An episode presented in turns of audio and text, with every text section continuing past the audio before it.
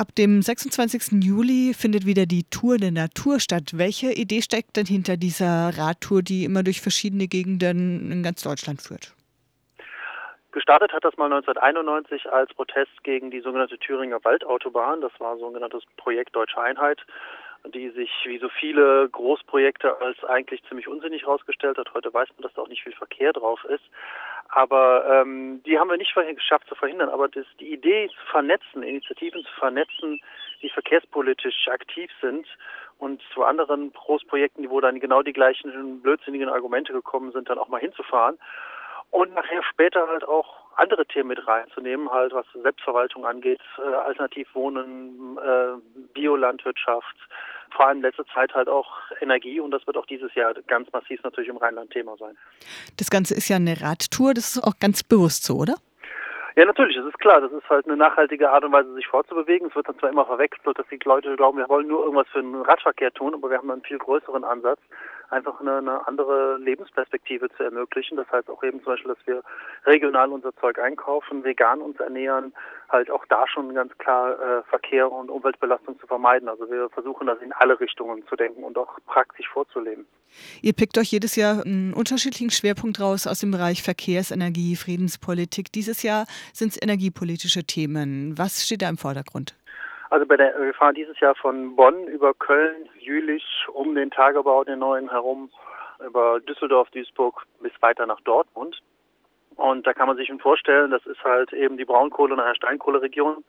Ähm, die Steinkohle ist zwar jetzt weniger, was unser Thema ist, weil die ist, denke denk ich mal, durchgegessen, aber die Braunkohle weitet sich ja trotz aller Kritik, ähm, was die äh, Energieeffizienz und CO2-Belastung angeht, immer weiter aus. Da werden halt gerade westlich von Köln halt noch ganze Dörfer weggebaggert, Autobahnen umgelegt und da gibt es halt auch ein Protestcamp, äh, das ähm, Klimacamp, mit dem wir uns dann auch vernetzen, an dem wir zum Beispiel am 30.07. dort auch vorbeikommen und eine gemeinsame Aktion machen. Wir sind vorher bei Rhein-Braun, die sind dafür zuständig, dass eben genau diese riesengroßen Löcher, das, wenn man das nicht gesehen hat, können die meisten Menschen sich gar nicht vorstellen, was das für eine Landschaftszerstörung ist, die man halt wirklich vom Weltall aus sehen kann. Solche riesengroßen Löcher sind da. Und das fahren wir vorbei. Und ansonsten haben wir natürlich noch verkehrspolitische. Und das ist in Nordrhein-Westfalen dann mal auch wirklich ein Fahrradthema, zum Beispiel Radschnellwege, die halt gerade da sehr gut vorangetrieben werden. Welche Gefahren gehen denn noch ab vom Braunkohleabbau, also jenseits vom Wegbaggern? Naja, das Wegbaggern ist, wenn man die Landschaft mal gesehen hat, dann wie eine Landschaft aussieht, nachdem da ein Tagebau gewesen ist und wieder aufgefüllt worden ist, das ist, hat nichts mehr mit dem zu tun, was ursprünglich mal war. Und ansonsten ist halt einfach die Energiebilanz halt äh, eine Katastrophe. Das wird massiv subventioniert, dieser Braunkohletagebau. Das ist eine ganz große äh, Lobby, die dahinter hängt, um möglichst viel Kapital rauszuschlagen. Und gleichzeitig ist es halt ein wahnsinniger CO2-Ausstoß, die mehr oder weniger mit diesen Braunkohlekraftwerken äh, die ganzen Leitungsnetze verstopft und damit die erneuerbaren Energien zurückgefahren werden müssen. Und das sehen wir ja gerade mit den äh, Änderungen des Erneuerbaren Energiengesetzes, wo halt versucht wird, die zurückzudrängen, damit halt mehr Platz für Braunkohle ist. Da hat sich die äh, nordrhein-westfälische SPD zum Beispiel mit Lobbyarbeit ganz schön durchgesetzt. Genau, dabei waren wir jetzt schon, dass ihr das Klimacamp am Rande des Tagebaus Garzweiler besucht. Welche Initiativen besucht ihr denn noch? Das sind zwei Wochen. Wir haben äh, jeden Tag haben wir mehrere Aktionen da was mit einem Klärwerk. Wir haben einen Radschnellweg drin. Äh, ganz zum Schluss in, in, Dortmund werden wir dann auch äh, sozusagen zum Beginn der Critical Mass enden, so dass die Leute dann halt auch zum Schluss die Critical Mass in Dortmund mitfahren können. Dieses Jahr geht es ja durch Nordrhein-Westfalen. Viele werden da vielleicht denken, naja, landschaftlich ist es nicht so reizvoll, da lang zu radeln. Stimmt aber so nicht, oder? Naja, sagen wir so, Nordrhein-Westfalen ist meistens grüner, als die Leute glauben. Das Ruhrgebiet hat nichts mit dem Ruhrgebiet von vor 100 Jahren zu tun, das ist das eine. Aber wir fahren ja auch nicht dadurch, um eine landschaftlich schöne Gegend zu haben. Das heißt, wir fahren nicht irgendwelche schönen Radwege, sondern wir fahren auf den großen Straßen. Das heißt, wir erobern uns die äh, Straße zurück. Wir sind halt auch weit über 100 Leute. Das heißt, da kann man nicht mal über irgendeinen Radweg fahren.